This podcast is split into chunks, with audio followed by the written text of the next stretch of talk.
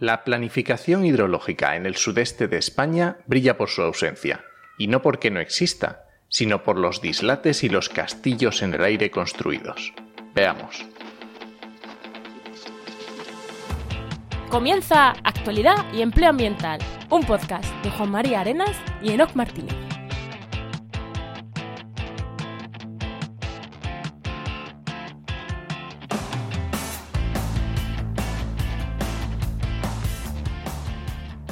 Buenas, soy Juan María Arenas. Y yo, Enoc Martínez. Ya sabéis que este programa cuenta con el patrocinio de GeoInnova, la Asociación de Profesionales del Territorio y del Medio Ambiente. En el programa 67 del martes 1 de septiembre hablamos con Estefan Nolte de la plataforma en defensa de las fuentes y experto en temas de agua sobre, pues eso, mm, lo que pasa con el agua en el sureste de España. Así que ahora le damos paso a Estefan, pero antes Enoch, ¿qué tal tu veranito? Que aunque los oyentes no han descansado de nosotros, tú y yo sí hemos descansado uno del otro. sí, sí, sí, sí, sí, efectivamente. Y aunque hemos descansado uno del otro, pero realmente de vacaciones yo solo me he tomado una semana, una semanita. O sea que he aprovechado para irme a Asturias y ha estado muy bien. ¿Y tú qué tal? Pues yo, bueno, medio vacaciones también, pero yo sin dejar de pensar siempre en, con cosas internas de todos los proyectos estos que tenemos, pues siempre haciendo cositas sin parar, yo no puedo parar. Y aparte hemos lanzado, he lanzado, hemos lanzado la web de la FIRE, de la Fundación Internacional para la Restauración de Ecosistemas, que ahora les hemos hecho nosotros la web y les llevamos el mantenimiento y bueno, ha salido este verano, así que si alguien quiere echarle un cotilleo a la Fundación Internacional para la Restauración de Ecosistemas, Fundación FIRE, pues ahí está, ahí está la web, pues si alguien quiere, quiere verla. Y ahora si no, vamos a darle paso ya al invitado, ¿no, Enoch? Venga, vale, que lo tenemos aquí. Pues hoy, como ya he dicho, tenemos a Stefan Nolte, que es técnico de la plataforma en defensa de las fuentes y una de las personas que mejor saben lo que pasa en el agua en el sudeste de España, Albacete y Murcia. Lo que gota de agua la tiene contra Estefan. Buenas, Estefan. Muy buenas. bueno, bueno, tampoco exageremos. Pero sí, se intenta hacer un seguimiento. Sí, sí, además en el grupo de Telegram que tenemos, eh, cada vez que salta un tema de agua es como ahí, Estefan de cabeza. Que oye, quien quiera buscar el grupo de Telegram, actualidad y empleo ambiental, ENOC, se dan debates muy interesantes, ¿eh? Ostras, eh, ¿cómo, ha, sido el chiste malo ese que han dicho de, que, nuestro coche es el Cascai? Dice, ¿por qué? Porque Cascai, ¿cómo vamos? Ah, lo ha dicho Estefan, de hecho lo ha dicho Estefan. No sé quién ha sí, sido. Yo sé los chistes malos. También.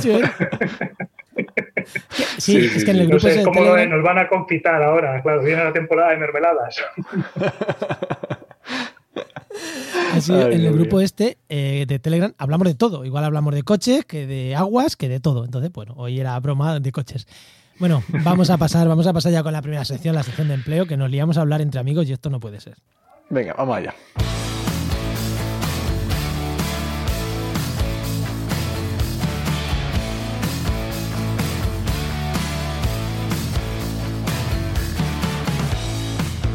Pues ya sabéis que lo primero, siempre la primera sección es la sección de empleo. Y tenemos esta sección porque mm, mi compañero Enos Martínez lleva la web trabaja en medioambiente.com, la web para buscar empleo, pues en el sector ambiental mejor que existe. ¿Y qué destacamos esta semana de la web, Enoch? Pues esta semana destacamos que durante agosto solo hemos parado una semanita y ya la semana pasada volvimos. Estamos teniendo un montón de ofertas. Parece mentira que haya sido agosto las, empresas con este año tan atípico que llevamos, pues siguen buscando gente y sigue habiendo ofertas de empleo en pleno agosto, así que un montón de ofertas, vamos. Ya, ya lo anticipamos, ¿no? Antes de irnos de vacaciones ya decías, creo que vamos a seguir porque hay muchas ofertas. Y así así. Efectivamente, solo paramos una semanita y ya hemos vuelto y estamos a tope. Y también, si quieres una consultoría personalizada, para búsqueda de empleo, te recuerdo que tengo una sección en la página web que puedes dar y hablamos un ratito sobre lo que te lo que necesites sobre empleo. Sí, es grande. Si es algo muy cortito, nos lo pueden mandar y lo comentamos en el programa, ¿no? Nos pueden mandar ahí en el contacto y luego comentamos. Eso es. Y bueno, siempre en esta sección hacemos la pregunta incómoda, no incómoda, la pregunta que hace Noca al invitado, de qué quieres ser de mayor, qué querías ser de mayor y cómo has llegado hasta aquí. Pero no la vamos a saltar, porque los fieles al programa van a recordar que estas preguntas Estefan ya respondió en el programa 22 y estamos en el 67. Hace justo un año. Estefan, ¿recuerdas? Estuviste por aquí. Sí, sí, sí. y nos contaste. Oye, os conté toda la vida. básicamente nos contaste que, eras técnico en IBM, que dijimos... Mm". ¿De qué? Sí, sí, sí. bueno, y de hecho mm, sigo siendo lo que así de chiripa. Eh, vamos, me salió una oferta interesante en Sulzer, en bueno, una ingeniería que, se dedica, pues bueno, básicamente pues, a todo lo que es tuberías, fluidos, bla, bla, bla. Eh, mm, y también aquí pues tenían la sección de depuración de aguas residuales, pero bueno, al final me quedé en IBM, o sea, a ver, la, la oferta no era del ramo ambiental, era la parte administrativa también. Eh, y bueno, estoy ahí, pues en, IBM me hicieron como una contraoferta y, ahora estoy ya, digamos, 100% de técnico, pues dando apoyo técnico a, los compañeros de, la rama administrativa. Pero tú estás aquí realmente eh, porque sabes un montón de agua, así que cuéntanos un poquito cómo has llegado y esto es muy interesante para los oyentes, como una persona que no tiene formación ambiental, en principio, trabaja de otra cosa, ¿cómo llegas a ser un puñetero experto en temas ambientales? Porque la gente se piensa que todo el que sabe medio ambiente... Aquí hay dos, hay dos sectores, ¿eh? Aquí voy a, dar un palo muy gordo a mucha gente. Gente que estudia y que no sabe que sabe lo que sabe. Y gente que piensa que, gente que piensa que si no estudia no puede llegar a tener conocimientos. Y luego está el tercero, que se apunta a una asociación ecologista y se vuelve el mayor experto en medio ambiente. Ese es el tercero, acá al que le va a dar un palo. No por apuntarte a Greenpeace, en el que más sabe de medio ambiente. Pero en este caso, ¿cómo has llegado tú a saber todo lo que sabes de aguas? ¿no? Eh, Estefan. Bueno, es, sí, es, eh, eh, no sé, ha sido una evolución un poquillo natural. A ver, yo de alguna manera de siempre he tenido un poco de interés por, yo creo que empezó a lo mejor ahí en torno al año 90 y pico, 2000, con todos los debates del trasvase del Ebro. Eh, y todas esas cosas. Y bueno, pues un poquillo lo seguí, ¿no? Y alguna, supongo que algún que otro concepto se me quedó, pero digamos que eh, lo que realmente forzó la situación fue cuando, cuando vinieron aquí con toda una serie de proyectos. bueno, cuando me, refiero aquí a la cuenca alta del Segura. Eh, sí, que en esa época estaba viviendo yo en Riopar eh, y, bueno, pues fue al poco de llegar aquí a, Río que, que surgieron, en esa época estaban ya eh, con una batalla por el trasvase fue en Santa Taivilla, ¿no? querían derivar de la parte del Segura que estaba mejor conservada, eh, querían llevar agua al embalse de Taivilla para el tema del abastecimiento urbano de todo lo que era la, bueno, la región de Murcia, Alicante, Almería, etcétera. Y, bueno, em, eso se como paralizó, pero de inmediato surgió un proyecto de pozos de sequía, que bueno, eso sí que lo ejecutaron y de hecho seguimos dando guerra con ese asunto. Eh, y bueno, eso fue un poco donde, mm, digamos que las asociaciones, yo estaba en una asociación mm, ecologista cultural local del pueblo que no, no, pasaba muy de ahí. Eh, y bueno, pues dijeron, eh, a ver, que aquí tenemos que preparar unas alegaciones a modo express contra este proyecto para, para, intentar a ver si se para o qué. ¿no? Realmente ya se estaba ejecutando en ese momento porque eran obras de emergencia. ¿no? Obras de emergencia, ¿qué significa? Que se ejecuta primero y se hace el estudio de impacto ambiental después. O no se hace directamente. o no se hace directamente, exacto. En muchos casos le dan una excepción de, de evaluación ambiental y arreando. Y entonces, bueno, pues eh, en ese momento era como había que empaparse a fondo en un momento y, nada, y empezar a presentar alegaciones. ¿Qué pasa? Que eso coincidió con eh, los planes hidrológicos de primer ciclo. Eh, de eso, vamos a hablar ahora. De, de eso vamos a hablar ahora, exacto. Y claro, pues ya inmediatamente enlazamos una cosa con otra, ¿no? Porque ya es cuando veis en plan, ay, ¿este proyecto de dónde sale? ¿no? Y dices, pues este proyecto sale de un plan especial de sequías. Eh, y dices, bueno, ¿y este plan especial de sequías qué ha pasado? ¿De dónde ha salido? Ah, bueno, sale de planes hidrológicos también, ¿no? Y entonces al final dices, vale, tengo que meterme eh, desde el principio realmente, porque al final todos estos proyectos van un poco como top-down, ¿no? De arriba abajo. Hacen primero el marco más general y luego van a cosas específicas y claro, cuando ya te estás oponiendo a un proyecto específico a nivel local que ya ha sido planeado en tropecientos planes anteriores, eh, pues realmente estás luchando contra algo que ya ha sido decidido antemano. No, no vas a conseguir pagarlo salvo que sea algo muy gordo. o sea pues que básicamente era la necesidad de, buscar, de tener información sobre eso que se estaba, estaba sucediendo y tenías que buscar y el objetivo era normativa, o sea, esta normativa y, obviamente curiosidad, porque si esto no te gustara, no te, esto, no te metes a, los tochazos que significa la planificación. Sí, digamos que ves que, vale, esa normativa como que deriva de una forma de actuar, ¿no? Y, empiezas a tirar de ese otro hilo, a ver qué es lo que falla en otro lado, ¿no? Porque, a veces, o sea, muchas veces un proyecto de estos tienes como muchas formas diferentes de luchar contra él, ¿no? Eh, puedes decir, en plan, quiero parar las obras, pero mm, los pozos de sequía por lo menos se encienden y se apagan según eh, se declare o no se declare si hay sequía, ¿no? Sequía entre comillas, realmente escasez de agua en los embalses. Eh, y entonces, claro, eh, es cuando ya empiezas a ver que, eso tiene eh, pues unas componentes de mm, cómo se explotan los embalses, las reglas de explotación que tienen, cómo incluso mm, recurren a, desembalses excepcionales, en plan ya se saliéndose de las reglas que ellos mismos habían pues aprobado y entonces, bueno, pues al final eso que, a mí me resulta eso muy interesante que, una persona adquiera tanto conocimiento y creo que es muy útil para la gente que todo ese conocimiento, fíjate, eh, te puede servir incluso para encontrar trabajo. Dices, ¿tú qué eres? o sea, ahora mismo si tengo que hacer algo de aguas, yo te contrato a ti antes que a muchos con un título, ¿eh? Ya te lo, ya te lo digo. Por lo menos para asesoría.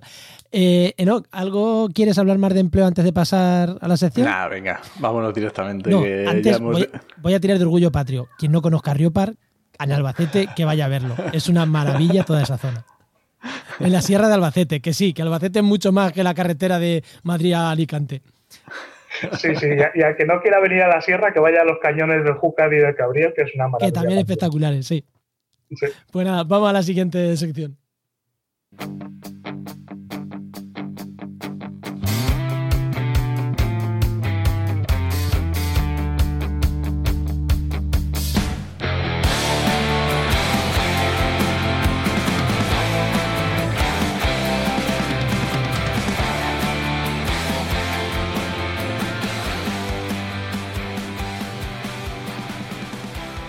Pues como ya habéis visto, vamos a hablar de agua, vamos a hablar un montón de agua, vamos a hablar de lo que pasa con el agua en Murcia, en Albacete, en el sureste de España.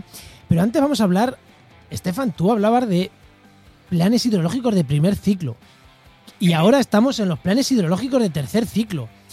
Eh, igual metemos mucho en profundidad y algunos oyentes lo espantamos, pero ¿qué narices son eso de los planes hidrológicos de primer ciclo, de tercer ciclo? ¿De dónde nace eso? ¿Qué, qué es eso? Porque ahora estamos en la aprobación de los terceros o algo así.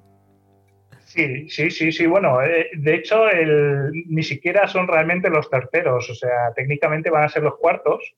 Eh, lo que pasa es que son los terceros que se basan en la Directiva Marco del Agua. Eh, los que realmente fueron los primeros se aprobaron en el 97-98 y, bueno, eso se hicieron en base a la Ley de Aguas del 85.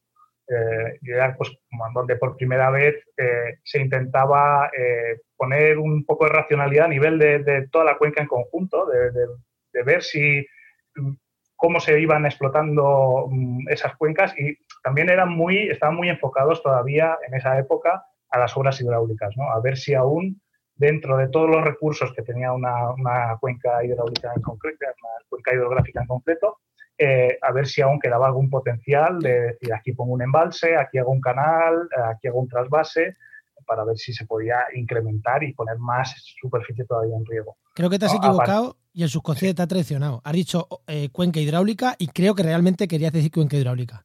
Porque era más sí, exacto. O sea, al final era un enfoque hidráulico en vez de hidrológico. ¿no? Es un, matiz importante. Hidráulico, al fin y al cabo, va a la infraestructura dura, mientras que lo hidrológico es la ordenación del recurso. Es al final todo lo, más importante. Te ha, traicionado el subconsciente, pero, pero lo has dicho bien. Sí, exacto, exacto. Exacto. Bueno, y, bueno, el caso es eso, con la Directiva Marco del Agua, que es del año 2000, eh, que creo que también se ha hablado ya en, en, actualidad y empleo ambiental sobre este, sobre este asunto. Lo hemos tocado eh, alguna vez, sí. Sí, exacto, que fue Andrés Peredo. Ah, sí, yo lo fue con Andrés, Peredo, sí. sí. Exacto.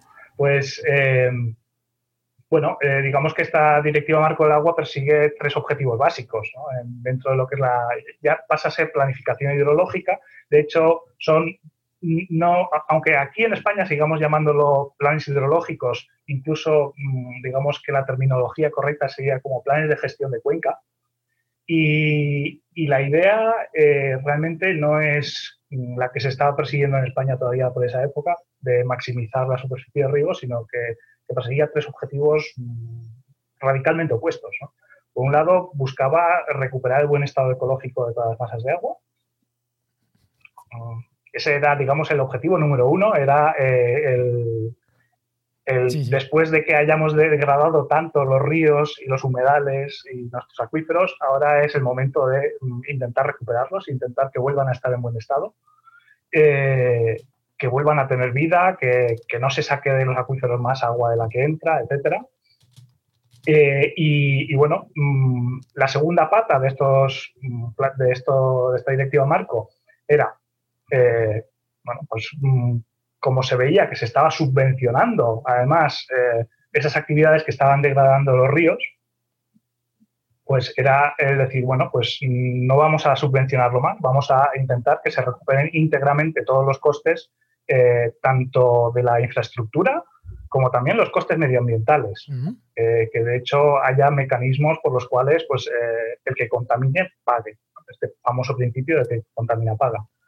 Y la tercera pata de, estos planes hidrológicos, eh, perdón, de esta directiva marco, era eh, bueno, pues que haya participación ciudadana activa, Que, no sea una cosa que se decida en los despachos, que no sea una cosa que decidan eh, en los consejos del agua, que es digamos lo que, lo que preveía la legislación española, sino que eh, sea algo que, involucre a toda la gente, porque mm, los más interesados en que el agua se gestione bien son los propios ciudadanos, no son ni unos políticos que están en instituciones, ni mucho menos tampoco los regantes. Los regantes o grandes usuarios de agua, que a veces también son grandes eh, sistemas de abastecimiento urbano o, las grandes hidroeléctricas, eh, son las que realmente en estos consejos del agua normalmente copan todo el poder y, bueno, pues con esta participación ciudadana activa, pues se intenta que eh, haya pues todas,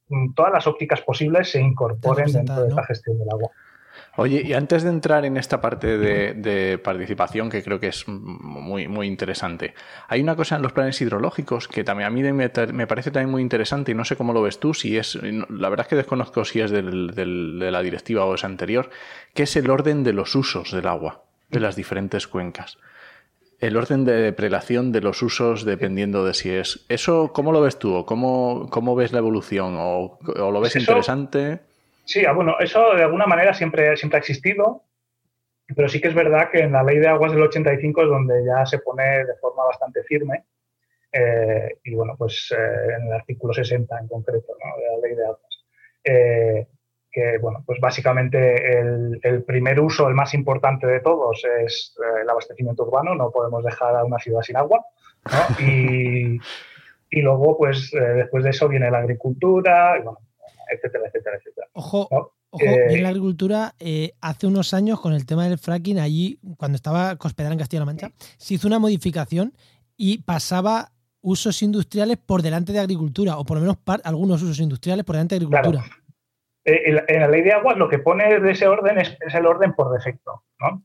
Ah, y luego permite que dentro de, cada plan hidrológico se cambie ese, ese, orden de prioridad siempre y cuando eh, no se ponga, o sea, el, el, único que no se puede cambiar de lugar es el abastecimiento urbano, porque es, digamos, incluso eh, con la directiva Marco luego se introdujo el considerar las demandas ambientales eh, como una restricción al sistema, excepto en el caso de la de consumo humano. Claro, porque eso, en el caso de que no haya alternativa, en teoría, a la práctica están utilizando la excusa, pues por ejemplo aquí en la sierra, para secar el río Taivilla, eh, la famosa mancomunidad de canales de Taivilla, que es la que abastece de, agua potable a toda la región de Murcia, aparte de Alicante, etcétera, eh, pues eh, dejan el río completamente seco, totalmente seco, y lo hacen pues con la excusa de el abastecimiento urbano es prioritario sobre, sobre la demanda ambiental. ¿Qué pasa? Pues que realmente sí que hay alternativa. Simplemente coger el agua un poco más abajo, pero cuesta 8 céntimos de metro cúbico más. o sea, por 8 céntimos de diferencia es por lo que al final, recurriendo a esa predación, eh, acaban destrozando un río completamente. Eh, seguimos con los planes hidrológicos. Sí, sí, sí, dale, dale. Es eso, que ahora estamos, decías, antes de pasar al siguiente tema, que estamos con el tercer ciclo, o sea, el dos, tercer ciclo de planes, ¿no? O sea, que ahora mismo eh, se puede participar, ¿qué se puede hacer ahora mismo con los planes hidrológicos? ¿En qué punto estamos?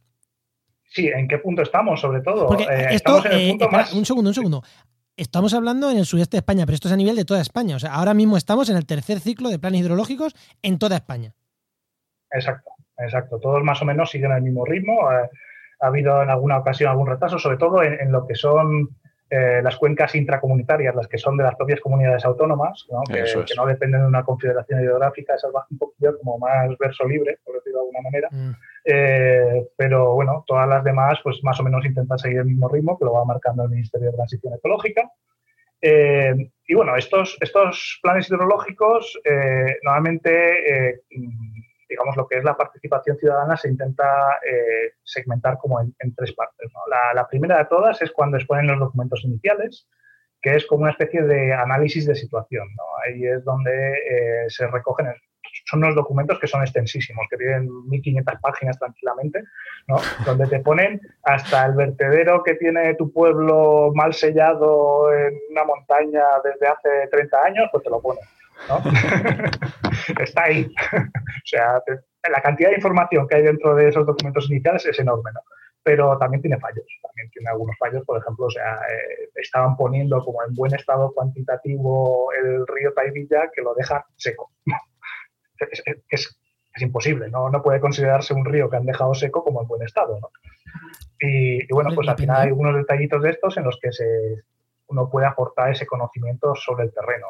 Es sobre todo, digamos, como diríamos más los, biólogos de bota, ¿no? que dicen, en vez del de bata, el de bota, pues los que están ahí pateándose el campo y que se conocen cada palmo del terreno, esos son, digamos, los que más se meten en esa parte de documentos iniciales. Y ahora, ahora mismo estamos eh, en la parte como la que realmente va a definir el futuro de los planes hidrológicos, ¿no? que es el esquema provisional de temas importantes, que lo llaman, y que viene a ser la dirección estratégica. Te dice eh, digamos, los grandes problemas que pretenden abordarse desde eh, el plan hidrológico en cuestión de cada cuenca. Eh, pero vamos, que tiene, se nota mucho la mano que ha metido el Ministerio de Transición Ecológica en este ciclo, porque hay unas partes que son comunes, que son iguales prácticamente en, todos en todas las cuencas, y que bueno pues que tienen ahí compartido el tema por ejemplo de sobreexplotación de los acuíferos ¿no? como uno de los grandes retos que solucionar eh, el tema de la contaminación por nitratos, que también es un problema enorme. Eh, la restauración hidromorfológica de los ríos y mm, como, como novedad, pese a que ya tenía que hacerse desde hace tiempo, han metido como un tema importante aparte eh, la adaptación al cambio climático. Porque hasta ahora lo que hacían era simplemente hacer un copia-pega de las previsiones de cambio climático, pero sin incorporarlo en la toma de decisiones. Y ahora se está intentando que se incorpore la toma de decisiones. ¿Y en qué parte, en qué forma se puede, decíamos antes de la participación ciudadana, la importancia que tiene, en qué, en qué forma se puede participar? Bueno, eh, lo, que, lo que vienen haciendo es eh, organizar eh, diferentes mesas de participación ciudadana. O sea, normalmente uno tiene que inscribirse como parte interesada, eso es lo primero, como una organización, como un ciudadano particular. O sea, es que puede participar quien quiera. No hay ningún tipo de limitación porque al fin y al cabo no es un proceso demasiado formal, aunque eh, obviamente a quienes lo están llevando a cabo lo intentan siempre llevar dentro de cauces muy formales, pero eh, la idea de la propia directiva Marco del Agua es que sea lo más abierto posible, que cualquier ciudadano participe, entonces se puede hacer a título particular y se puede hacer como asociación. Eh, y bueno, mm, lo, que van haciendo es organizan mesas temáticas, lo que le llaman las mesas sectoriales, pues a lo mejor más centradas en el abastecimiento urbano, unas que son más centradas en temas medioambientales, eh, temas agrícolas, entonces hay una serie de, mesas sectoriales y luego hacen mesas territoriales. Eh, y entonces pues organizan reuniones de participación ciudadana, eh, digamos ya por comarcas, por decirlo de alguna manera. Lo tienen agrupado de cierta manera y, bueno, pues ahí a veces ayudar. Sí, si yo yo tengo mi pequeña asociación y digo, oye, yo quiero mm, aportar en lo que está pasando en el río, que pasa en mi pueblo, en, en el río, tal. ¿Cómo tendría que hacer? Eh, eh, ¿Contactar, por ejemplo, con la, con la cuenca que corresponda con la cuenca del Guadalquivir. Exacto. Lo primero de todo sería mirar eh, la, página web de la Confederación Hidrográfica, porque ahí habrá una sección para apuntarse, básicamente, para que eh, te informen de los eventos de participación que hay. ahí se, pone, digamos, eh, pues bueno, la información de tu ámbito territorial, de tu ámbito sectorial, que son más, más los temas de tu interés, ¿no? Eh, y bueno, pues eh, entonces ellos te van a enviar, siempre que haya un evento que esté relacionado con tu ámbito de interés, pues te van a enviar un correo avisando de que hay mm. esos eventos de participación. Eh, sí que a veces es un poco complicado para lo que son asociaciones ciudadanas y cosas de estas, los horarios que te ponen. sí, exacto, o sea, es, es, sigue mucho la dinámica esta de, bueno, vale, eh, vale, yo soy un funcionario, yo tengo mi horario de trabajo de lunes a viernes de, de 9 a 3 o algo así, y, te ponen el horario pues, por la mañana, un día laborable. Entonces, claro, eso para asociaciones ciudadanas es un poquito más complicado. Para otro tipo de, o sea, cuando son reuniones de, de abastecimiento urbano, que casi todos son representantes de ayuntamientos, técnicos y esas cosas, pues sí que tiene, puede tener más sentido, ¿no? Que, que, lo organizan más, digamos, adaptado al horario del funcionario, pero sí que se echa un poquillo en falta a veces esa, adaptación a, los horarios de, y bueno, el caso es eso, aparte de estas mesas de participación, donde sí que conviene haberse leído antes los documentos, sobre todo pues para ver las apuestas que está haciendo cada confederación hidrográfica eh, sobre el territorio o la cuestión que te interesa, eh, pues también hay, por ejemplo, hay unas encuestas que, es la primera vez que las hacen. Hay unas encuestas que son un poquillo más informales y que las ha puesto también el Ministerio de Transición Ecológica pues para intentar eh, recabar mm, pues otra forma así de, información. Y luego siempre están las alegaciones de toda la vida que, y las reuniones extraoficiales, por decirlo de alguna manera, que, es, digamos, al final donde se corta el bacalao, donde realmente se toman las decisiones y en, las alegaciones es donde eh, donde puedes a lo mejor explayarte a poner cierta información que en una reunión no se puede tratar. Pues eh, no, no sé si quieres hablar algo más de este tema o saltamos, porque yo creo que le hemos dado un repasito bueno, ¿no? A cómo participar. Yo creo que sí, yo creo que está para cualquiera que quiera participar y que sepa cómo se hace, que sepa que, bueno, que tiene una incidencia y que es interesante eh, en el momento, por lo menos es saber que se puede sin, si no vas a participar. Vale, pues ahora vamos a hablar de tres temas. Lo digo para que quien esté escuchando aquí, que sepa lo que vamos a hablar. Oye, y si no te interesa, te vas y luego vuelves a escucharte la sección patrocinada, ¿vale? Le das para adelante y te vas a... Vamos a hablar de la, tubería, de la tubería manchega, del trasvase Tajo Segura, brevemente, y del Mar Menor, que igual, aunque solo sea por las vacaciones, a mucha gente este tema le va a interesar. Así que lo vamos a dejar para el final. Vamos a empezar con los temas más manchegos.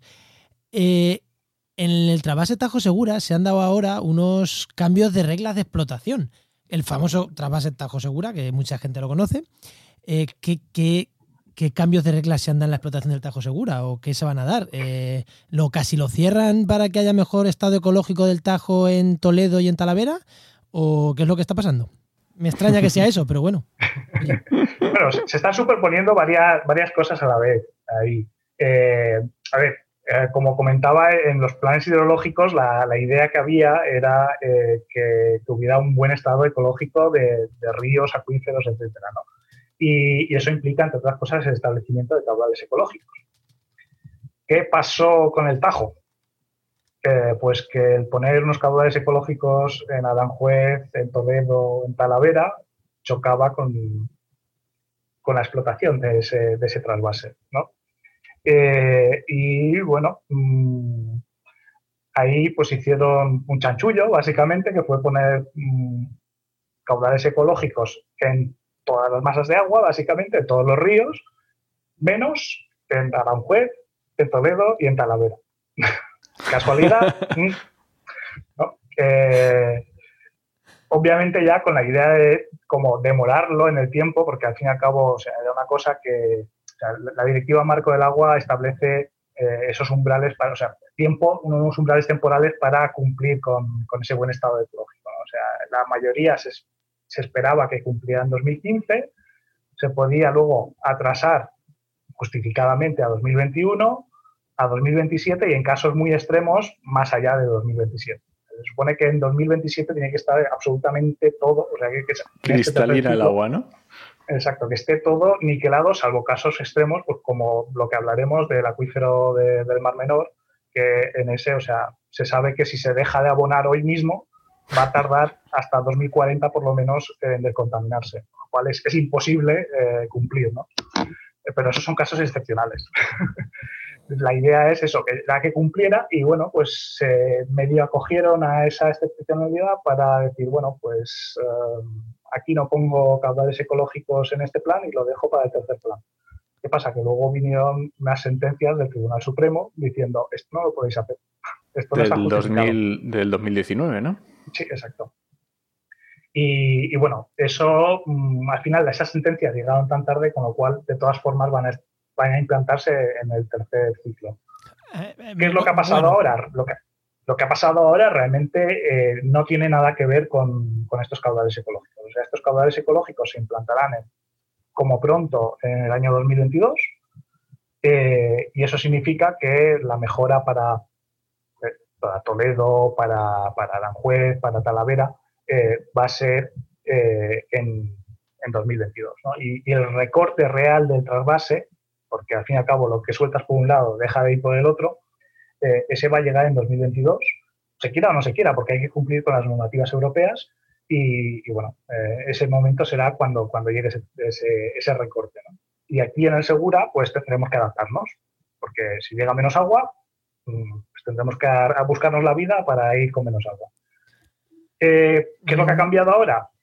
Pues un problema que venía arrastrando el trasvase igualmente desde hace mucho tiempo porque eh, el trasvase Tajo Segura se diseñó en los años 60 eh, con las mediciones de caudal que habían hecho desde 1940 hasta 1960, que eran unos años que fueron muy lluviosos y obviamente antes de que se notara el cambio climático.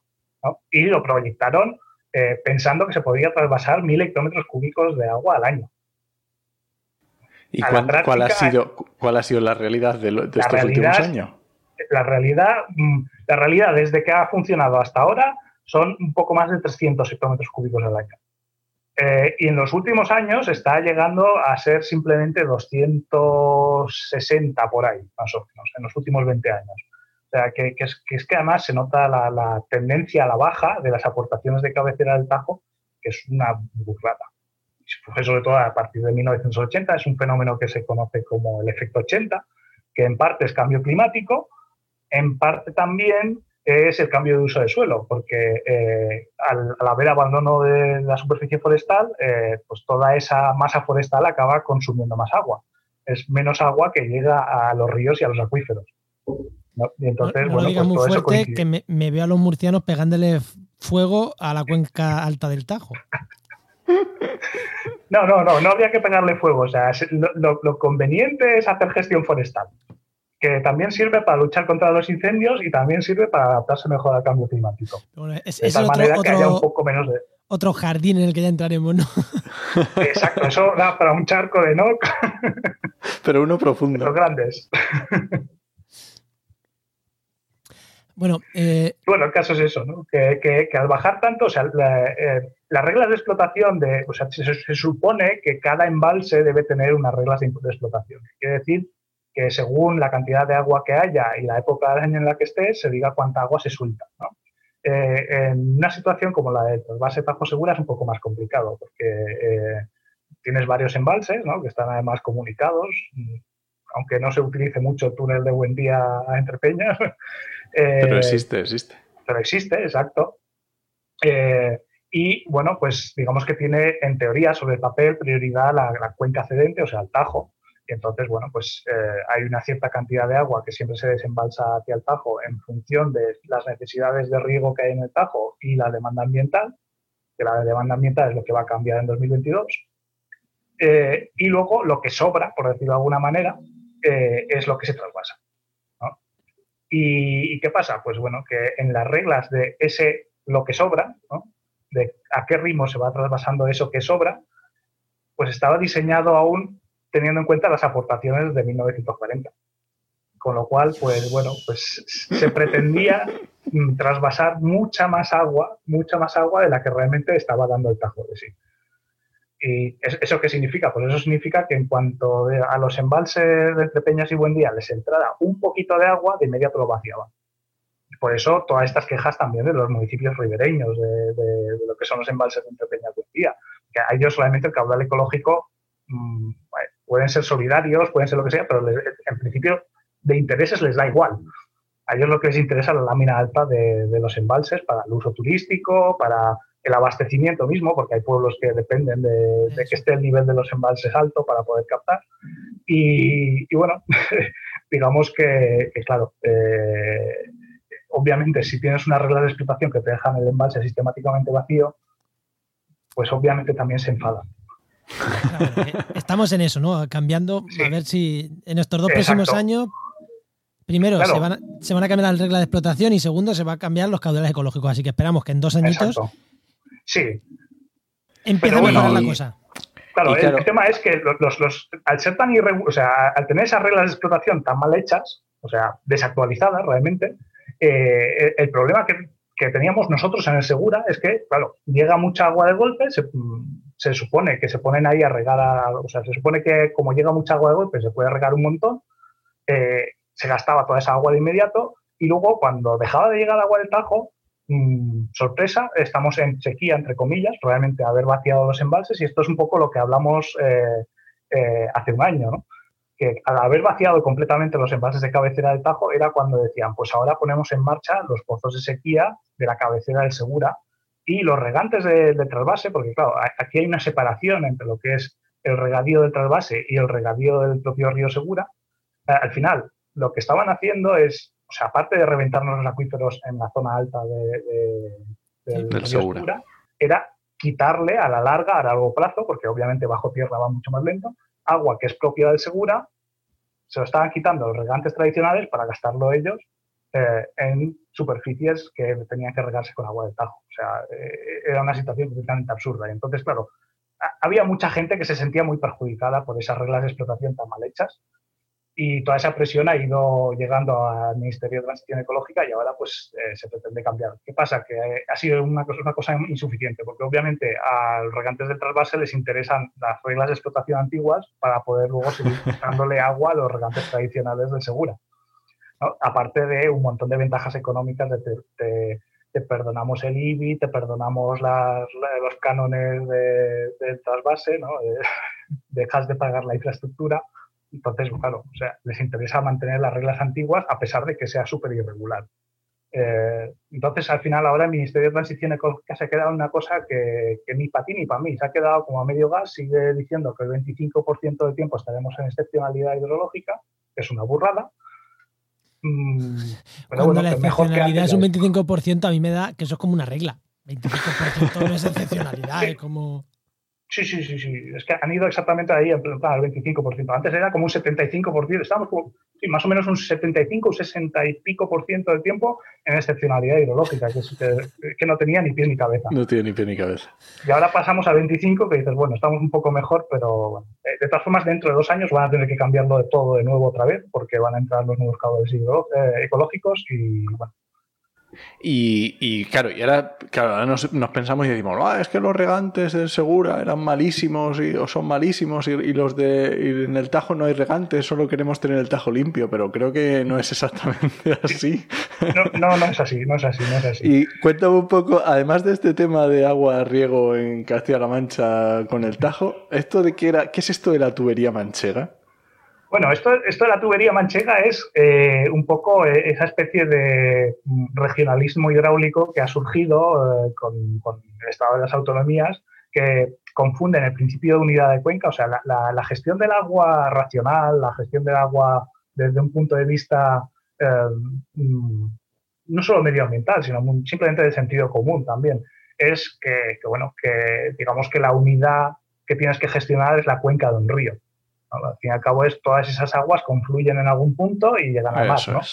Y entonces, eh, digamos que tienes por un lado el espacio hidráulico, un espacio natural, eh, y luego tienes, mm, por otro lado, lo que son las fronteras políticas, y, no corresponden una con otra. Y entonces, eh, claro, con este desarrollo del Estado de las Autonomías, lo que ha sucedido mucho es este, esta sensación de este es mi río, ¿no? O sea, el Segura, todo el mundo asocia el río Segura con Murcia pero el río Segura no es solo Murcia. también tenemos aquí la provincia de Albacete, también tenemos provincia de Alicante y también tenemos provincia de Almería. Bueno, está dentro de la demarcación. La parte de Almería está en la demarcación, no exactamente en la cuenca. Bueno, eso ya son otros detalles. Eh, y bueno, y luego está, por ejemplo, pues también el Guadalquivir, Guadalquivir, Andalucía, ¿no? no solo Andalucía. ¿no? Y bueno, el, caso es que, bueno, que es dentro de esa idea, este racionalismo hidráulico, pues está el tema de, Castilla-La Mancha, pues que se identifica con el Tajo, con el Guadiana. Y bueno, pues es como esos ríos que de los que las fronteras naturales no les acaban de cuadrar ¿no? a, los políticos. Y, y, desde siempre, pues bueno, eh, bueno, desde siempre, desde que se desarrollamos las bombas hidráulicas, las bombas de los pozos de agua, pues eh, hay una serie de sitios en, Castilla-La Mancha que también se sobreexplota, que la verdad es que no, tienen, no están en situación de dar ninguna lección de moral o de principios ecologistas a, la región de Murcia, ¿no? que son básicamente la Alto Guadiana y, la Mancha Oriental, o sea, los llanos de Albacete. ¿Y, las tablas de miel? Las tablas, las tablas de miel es la Alto Guadiana, básicamente. Es, donde saldría todos los, de los acuíferos eh, de la Alto Guadiana, donde saldría. Lo, digo para que la gente. Tablas de miel, espacio natural protegido a nivel nacional, eh, sobreexplotado de acuíferos. Y la tubería manchega lo que pone es mover agua de un sitio para otro para que no falte el abastecimiento y una vez que no falte el abastecimiento puede explotar los pozos a más no poder. Básicamente esa es la tubería manchega, ¿no?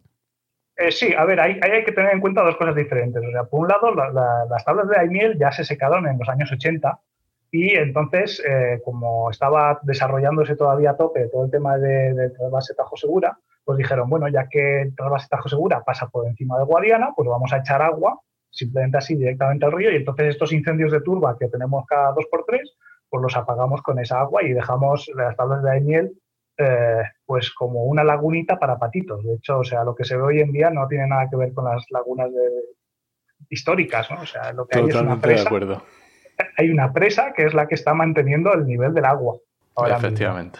Y, como tampoco le está llegando agua para mm, rellenar esa presa, pues ahora están tirando tanto de, trasvase del Tajo al Guadiana, eh, que bueno, ahora ya hace unos años que se no lo están usando, y también están sobreexplotando más todavía el acuífero, que es poniendo unos pozos para rellenar esa charca para patos, rellenarla de agua subterránea, con lo cual están quitándole agua. Mm, la que le tendría que llegar en el futuro. es, una, locura. están echando agua, sacando agua del fondo, echándola encima de un colador para que vuelva a bajar abajo, perdiéndose en la evaporación.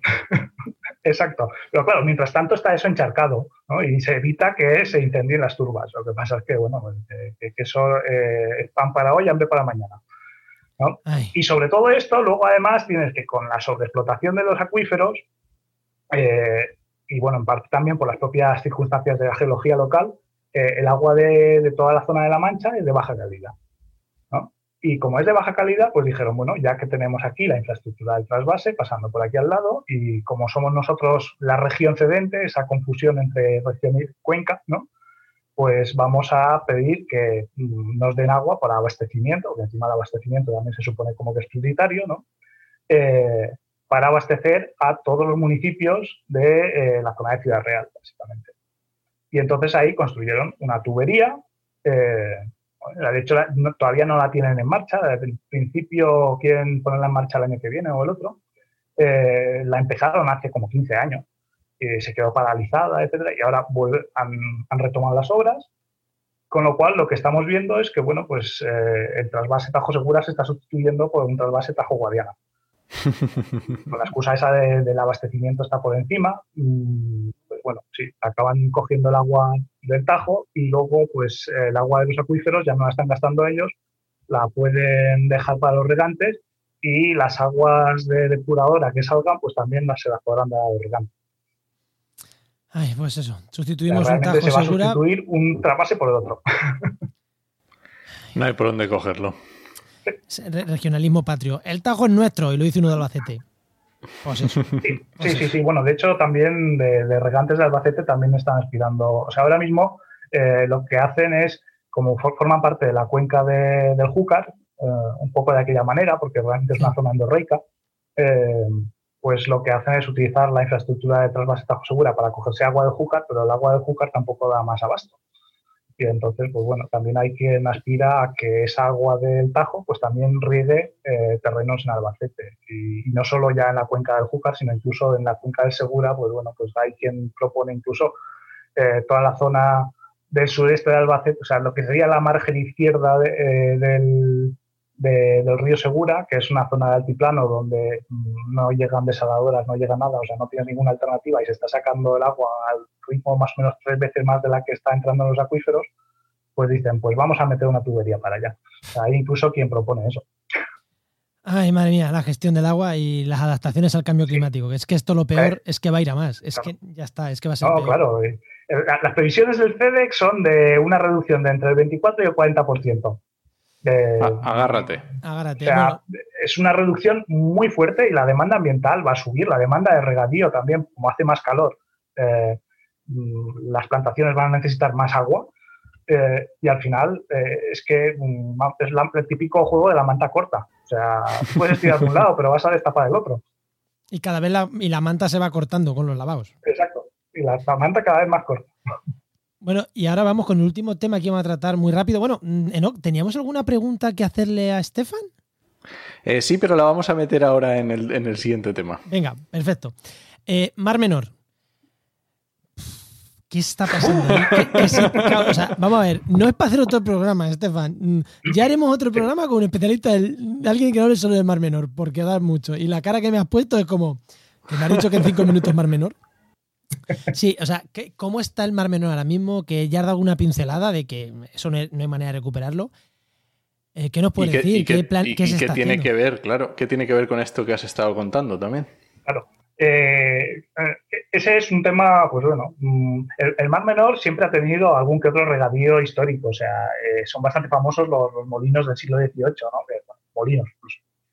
Igual habría que llamarlo mm, aerobomba o algo así, en vez de aerogenerador, ¿no? o sea, que, bombeaban el agua de, del acuífero cuaternario, que es el más superficial, eh, la bombeaban para regar un poco y bueno, incluso hubo algunos mm, pozos artesianos de los acuíferos más profundos entonces había una superficie modesta, pero bueno, de regadío.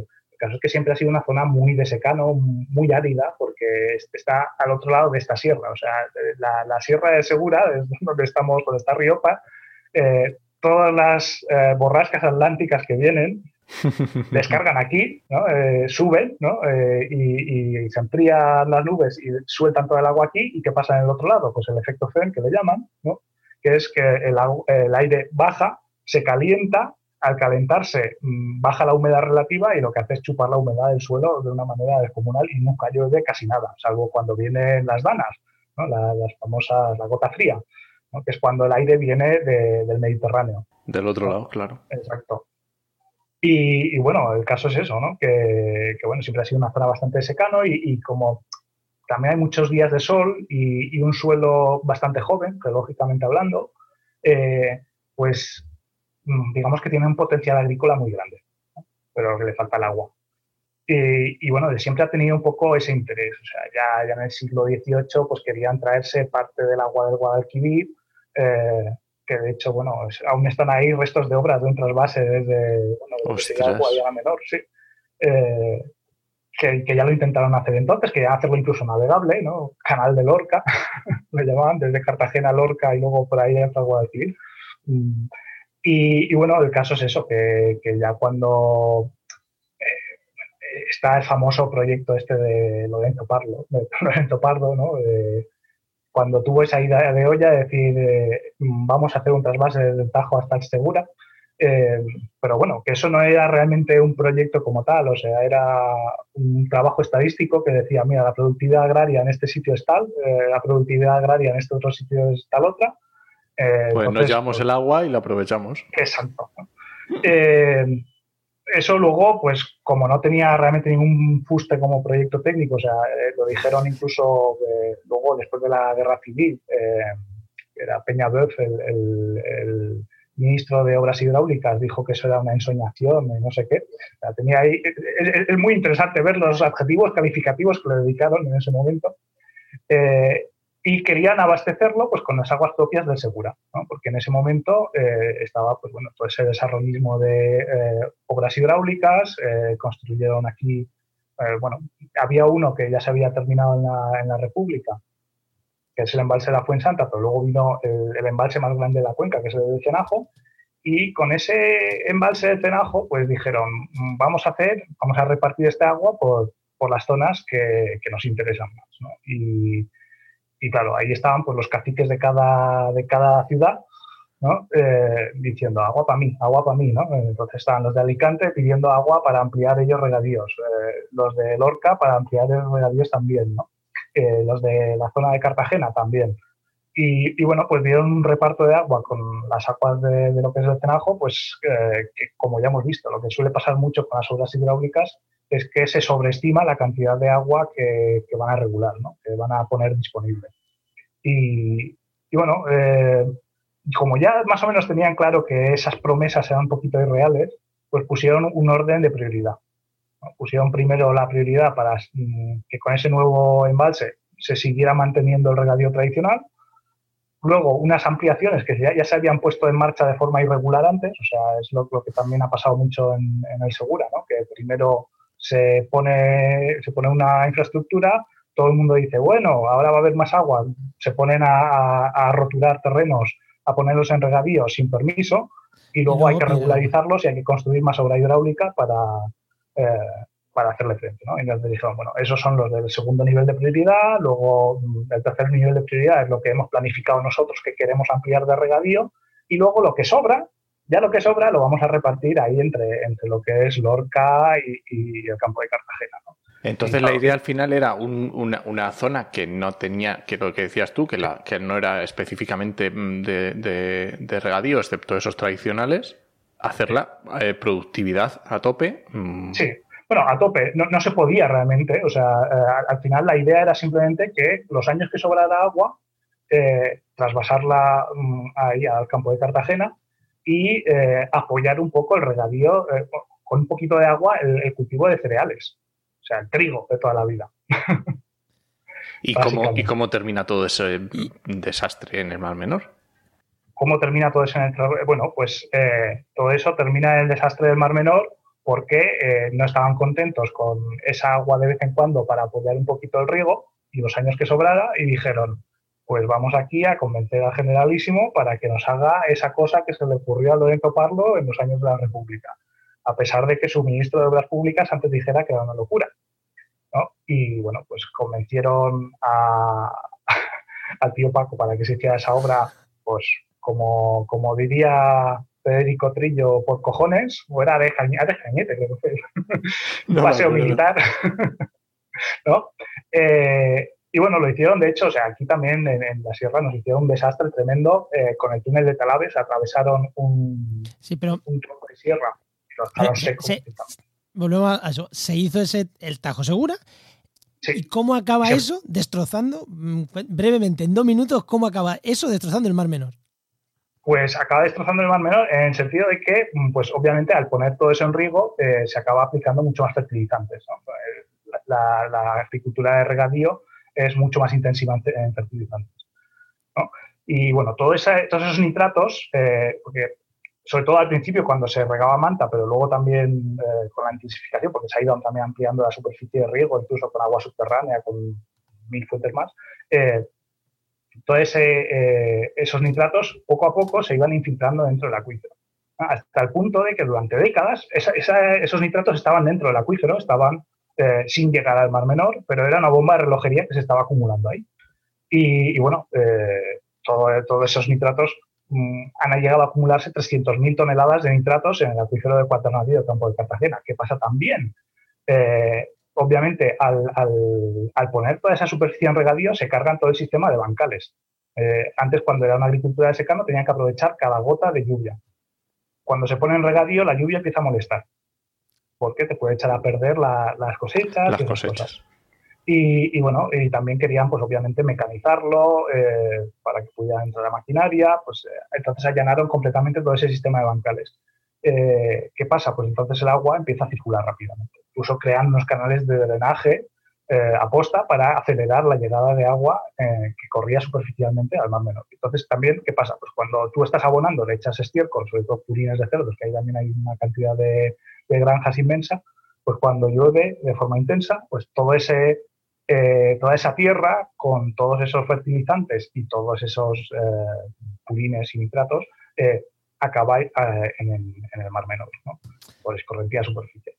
¿Y, cómo, ¿Y cómo ha afectado estos últimos meses que llevamos eh, digamos, con un comportamiento extraño de las personas y también relativo a turismo, relativo a piscinas, consumos, este tipo de cosas. Eh, eh, no, espera, que es que te ha sido de tema antes que decir una cosa. Quien le interese más los temas estos del Mar Menor, en el programa 27 con Félix Picazo, Estuvimos hablando muy en profundidad de estos temas, así que quien quiera vaya y puede unir todo lo que nos ha contado Estefan del Tajo a lo que nos costó, a lo que nos costó Feli y le sale un combo maravilloso. O sea que programa 27, lo dejaremos aquí y ahora el turismo, ahora, sí, ahora acaban de sacar la nueva ley del Mar Menor, que en esencia es un poco un refito de la antigua, reducido y, y bueno, Em, los problemas de fondo no se, no se, han atajado en esa ley de medidas urgentes del mar menor, porque bueno, eh, la escorrentía superficial, que es donde tiene competencias el, gobierno regional y aplicación de, fertilizantes, em, pues se queda un poquillo en el limbo y eh, donde sí que va a haber un cambio, lo que pasa es que va a tardar mucho en, en notarse, es por la declaración de mal estado químico del acuífero, que eso lo ha hecho la Confederación Hidrográfica de Segura, y, bueno, mal estado químico y cuantitativo. O sea, quiere decir que el acuífero está sobreexplotado, eh, los inferiores, eh, porque hay, varias capas de acuíferos, y luego además el superficial está muy contaminado. Y entonces con eso, pues desde la propia Confederación Hidrográfica van a limitar la cantidad de abonos que se va a poder aplicar. Y lo que es más interesante de todo es que como como los acuíferos inferiores también están sobreexplotados, pues van a restringir la cantidad de agua que se va a sacar de, eh, esos acuíferos y entonces se va a reducir el riesgo total. Y lo mismo va a pasar con lo del trasvase Tajo Segura porque se está acabando. Y volviendo a lo del turismo que decía, ¿no? Eh, porque es que creo que te vi, y ya con esto terminamos, eh, el tema del turismo, te vi algún comentario, puede ser de que los, claro, los que viven del turismo en el Mar Menor, este año es muy raro, pero, pero claro, tienen que estar hasta las narices de que el Mar Menor esté así de mal no? claro, a ver, mm, mm, o sea, a ellos la pandemia, pues mm, sí, obviamente les ha afectado, pero de todas formas habrían tenido una temporada turística desastrosa después del año pasado, de verse pues como salían esos peces ahí intentando y, no pueden y no y el sector turístico eh, no presiona para que se mejore eso o no tiene fuerza en comparación con el sector agrario eh, a nivel de, de, aportación al PIB regional de la región de Murcia es casi el doble el sector agrario. ¿El sector agrario el doble o el sector turístico? El sector turístico. ¿El doble? Eh, sí, de, aportación directa. Eh, y además está muy concentrado en el Mar Menor. O sea, eh, lo que es la actividad agraria en toda la región de Murcia está relativamente repartida. es, para que hacernos una idea, es la comunidad de España que más superficie, más porcentaje de superficie tiene de regadío. Y lo tiene muy repartido tanto en la zona de la Vega Alta de Cierta, en la Vega Media, eh, alrededor de Murcia, en Lorca, eh, y el campo de Cartagena es solo una parte de, todo eso. Y sin embargo, pues parece como que no se atreven, no se acaban de atrever a, levantar la voz.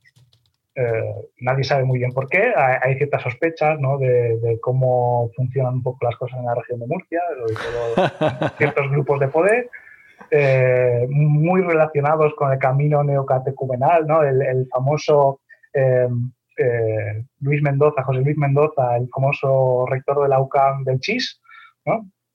él, digamos, es el jefe de ese grupo mm, de poder que hay en la región de Murcia, que tiene muchísimo poder. pero este melón, este melón sí que es tremendo. Es un grupo de poder religioso brutal que creo que sería. Hostia, nos vamos a meter otro día en ese melón del poder religioso, los grupos de poder religioso, ahí pueden venir a por nosotros. Pero yo creo que es para meternos otro día, ¿no? Sí, exacto. Eso, eso merece horas y horas y horas y horas. de, esto, de este tema también hablas en, la página web de Paisajes del Agua. Este sí, eh, algo has tocado, ¿verdad? Sí, sí. Bueno, ahí eh, sobre todo toqué el tema de la mala ciencia. Eh, ah, es verdad, verdad. Al fin y al cabo, como a través de estos grupos de poder acaban financiando estudios de universidad totalmente sesgados. Mm, ah. que, cualquiera que conoce un poco cómo el funcionamiento de los sistemas hídricos, eh, ve claramente que eso está mal hecho. Pues Pero cuéntanos, met- haznos un poco de spam ahí de tus redes y tu web y esas cosas. Para que te sigamos. Sí. Momento spam, momento spam. Momento spam, sí, vale. Eh, mm, aparte de estar ya en el, en el programa 22, eh, el momento spam, vale. En Twitter soy arroba defensa-fuentes y, y bueno, la página web es eh, paisajesdelagua.wordpress.com. Mm, Lo más fácil es que lo encuentren buscando a través de Google Plataforma de Defensa de las Fuentes. Y, y bueno, pues ahí si buscan Mar Menor Mala Ciencia o Ciencia Basura, ya no me acuerdo cuál de los dos utilicé, seguramente llegarán al artículo en cuestión. Pues no sé si no quiero decir algo más, pero eh, Es que es tremendo, es A mí- buenísimo. a mí me ha encantado. Así que yo creo que lo vamos a dejar aquí, ¿no? ¿No? Yo creo que sí. Pues eh, muchísimas gracias, Estefan, por haberte. que te hemos engañado mm, esta mañana. Esta mañana no, hace dos horas te hemos mandado un mensaje. ¿Te viene el programa? Y así como, ¿cuándo? Pues ya. y, y ahí estamos grabando, ¿no? Eh, pues muchísimas, muchísimas gracias, Estefan. Y nos vemos, eh, nos escuchamos en el programa de. No, en el, en el grupo de Telegram, que ahí Sí. nos leemos un montón. Muchas gracias. Estefan. Venga, vosotros, chao, chao. Chao.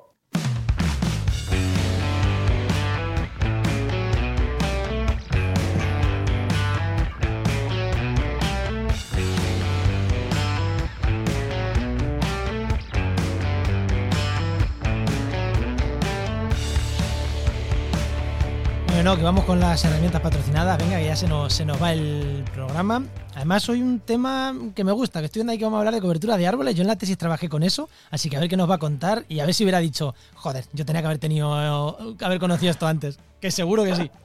¿A quién tenemos hoy, Enoch?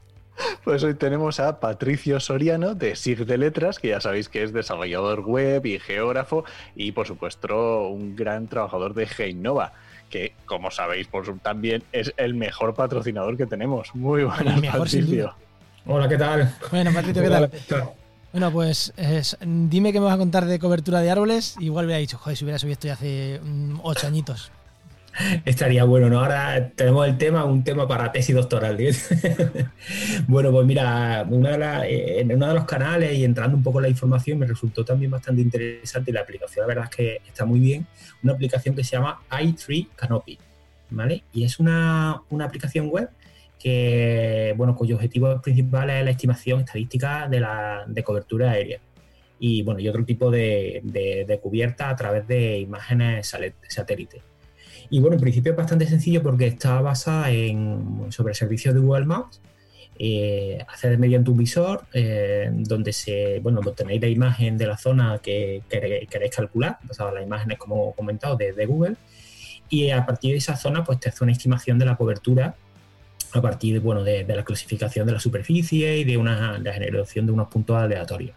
Entonces, bueno, creo que para la gente que trabaja en estos temas a mí me pareció bastante interesante y bueno, os recomiendo que, que le deis un, Pero le ¿qué deis una es? vuelta Ah, pero- y un vistazo. Eh, ¿qué, alcance hemos dicho que tiene? Pues en principio es una aplicación americana, ¿sabes? Yo los, los ejemplos los puse, los puse, pero bueno, la verdad es que habría que mirarlo porque yo creo que como la cobertura es de Google Maps, yo creo que tiene que ser eh, mundial, porque simplemente partiendo de, de la información satélite y definiendo el área, eh, tiene que, yo creo que es, mm, que es mundial. Los ejemplos que yo vi eran en Estados Unidos, pero se, sería la cuestión, lo tengo que mirar entonces y, con, y comprobarlo. Bueno, pues genial. Joder, sí, y, y lo mismo, te pregunto como te he preguntado otras veces. ¿Y el grano? ¿Es muy grano fino o es en plan cosas grandes? O sea, territorio Claro, grandes? no, depende, o sea, depende de la zona que, de que pongas. La verdad es que en, en la, en la que yo vi en los ejemplos, porque en, en sí lo que hace es una. Basándose en los, en los puntos estos aleatorios, es el cálculo de la superficie basándose en los datos que tiene. Con lo que no es que te ofrezca la información, sino que te la genera a partir de la superficie que, que se designe. Ah, vale, vale, Qué vale, guapo. vale, Qué guapo. Sí, sí, no, no, la aplicación no está. No son datos ofrecidos, sino que te, te calcula esa estadística a partir de la zona que. O sea, que no se- son datos, son resultados. Efectivamente, así es. Ah, qué guay, qué guay. Pues sí, igual me hubiera venido bien para mi tesis. ya tarde, ¿no? bueno, Hace ya unos años que la acabé, pero igual me hubiera venido bien. Da mucho coraje, ¿no? Estas cosas que luego te enteras después. guay, ya, Es que a lo mejor ni existía, a lo mejor ni existía en su momento. Claro, por supuesto, por supuesto. Bueno, y también nos vas a hablar de un libro, ¿no? Ya le cogiste gusto la última vez que viniste, nos recomendaste un libro, Sí, pues hoy otro, ¿no? Bueno, pues sí, en una de, los, de las entradas os hice la recomendación del libro en el mapa de, de Simon Garfield y os traigo también otro, otro de los bestsellers eh, geo de, de, un poco de, del libro de cabecera en respecto a esto. Y además, bueno, el libro se llama Un mapa en la cabeza de Ken Jennings. Y curiosamente Ken es, es, ingeniero informático, o sea, digo, pero bueno, se nota que es un auténtico loco de todo el tema de los mapas y en el libro, bueno, pues la lectura se hace muy, muy rápida y se pueden encontrar muchísimas anécdotas sobre mapas del pasado, el tema de, de la utilidad, cómo se utilizaba como un medio de, de prestigio. Eh, incluye también la parte técnica de cómo se conservan esos mapas, cómo, o sea, perdón, cómo se elaboran, cómo se conservan. Y bueno, una cantidad de datos que, que la verdad es que. Mm, y curiosidades que, que hace que, la, que el libro sea una delicia. O sea, es muy recomendable. Pues genial. Sí, sí, libros de estos que ya, ya, se recomiendan menos libros y yo creo que me gusta mucho cuando recomendéis libros porque, oye, esa nostalgia de coger el libro y... y sí, y sí, sí, leer. sí, eso, bueno, no sé ya si a lo mejor cuestiones de edad, de cosas así, pero la verdad es que poner un libro y o sea, tener tu momento para leerlo y más es un tema que, y, que te gusta y se hace atractivo y dinámico, ah, bueno, o sea, bueno, la verdad es que está muy bien. Yo voy a decir una cosa, creo que el libro y tu momento para leerlo tiene una similitud muy grande con el podcast y tu momento para escucharlo. Oye, muy bien traído eso, muy bien traído. Esta me la apunto pues para usarla luego. pues, pues, nada más. ¿Algo más, Patricio, o nada más? Bueno, pues, pues, nada, ya esperando la próxima, ¿no? A ver qué, qué os puedo traer, ¿no? Pues, pues genial, pues sigue, sigue ahí apuntando cositas. Venga, vosotros. Hasta luego. Pues nada, recuerda que este, mm, esta sección te ha llegado gracias a nuestro patrocinador, gracias a GeoInnova. La Asociación de Profesionales del Territorio y del Medio Ambiente. Y que puedes encontrar en www.geoinnova.org.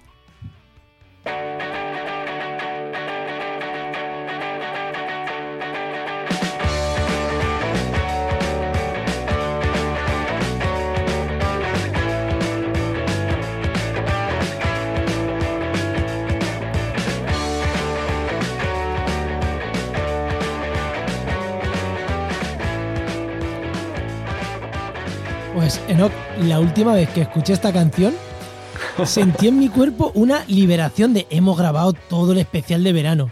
Y yo la escuché diciendo, joder, cómo mola otra vez, qué guay, quiero grabar muchos podcasts. Es que la, la musiquilla está guapísima. Pero el contraste, la última vez fue, eh, uff, por fin ya acabamos el especial. Y hoy es como, joder, qué guay, que tanto tiempo Está muy que, bien. nada, eh, como el programa se nos ha quedado largo, Enoch, hemos hablado ahí tú y yo que vamos directamente a las recomendaciones, ¿no? Vamos directo. Venga, pues ¿qué podcast me recomiendas? Pues eh, te voy a recomendar un podcast muy chulo, un podcast de Chile que se llama Podcast Ladera Sur, que es muy, muy guapo. Eh, temas de medio ambiente a nivel nacional, no, a nivel global y está muy muy interesante y tocan temas mmm, de los que me gustan a mí para meterse en charcos. Oye, aquí fue este que me recomendaste de especies. Ay, ah, sí, no eso es, que hablaba sobre las especies en África y la eh, conservación de, de, los grandes mamíferos. Muy interesante. Tengo, lo tengo pendiente, lo tengo pendiente. y no se me olvide, ya que hemos hablado de las tablas de Daimiel y me quedan aquí al lado a unos kilómetros. Eh, quiero todo el que quiera, todo el que vaya a ver las tablas de Daimiel, perfecto. Pero que vaya a la laguna de Navaseca. No están las tablas de Daimiel, está a unos kilómetros eh, más cerca del pueblo de Daimiel. Laguna de Navaseca. Perdón, Laguna de Navaseca. Imprescindible. Olvidaros de las tablas, Laguna de Navaseca. Merece la pena, ¿no? Sí, y bueno, ¿cuál es tu podcast? Bueno, pues yo te ríes porque yo voy a recomendar el podcast de Enoch, voy a recomendar el charco, porque justo, eh, bueno, esto sale, sí, el, de la semana pasada. Eh, no, de la semana pasada no, el del anterior, por eso estoy yo ahí, del anterior, hablaba de la Reserva Hidráulica Nacional. Película de Berlanga, eh, no, no es película de Berlanga, lo parece por el nombre, pero verdad, eh, merece muchísimo escuchar todos los charcos. Enoch se mete en unos charcos, los pisa y, una opinión chulísima normalmente, bueno, siempre. Eh, hay ese punto ácido, pero es que además os recomiendo este, de la Reserva Hidráulica Nacional, porque es que yo cuando lo escuché fue como, claro. Que además son cuatro minutitos, o sea que. Sí, es que sí, no sí, son podcasts que se escuchan súper rápido. Y además, yo los viernes es como lo primero que hago, escucho el charco, aunque tenga otro podcast a medias, y es como, bueno, si da igual, ya puedes esperar el otro. Pain, el charco lo primero siempre. Bueno, y nos vamos, pues, ¿no? Pues yo creo que sí. Recordad que este podcast pertenece a la red Podcastidae, la red de podcast de ciencia, medio ambiente y naturaleza. Que ya no las escuchado en la cabecera, ¿eh? que nos echamos de menos, seguimos estando en Podcastidae. En nuestra red, ¿cómo no vamos a estar ahí? bueno, nada, muchas gracias por compartir este programa y esperamos vuestros comentarios en, en redes sociales. Te esperamos la semana que viene en Actualidad y Empleo Ambiental. Nos escuchamos. Adiós.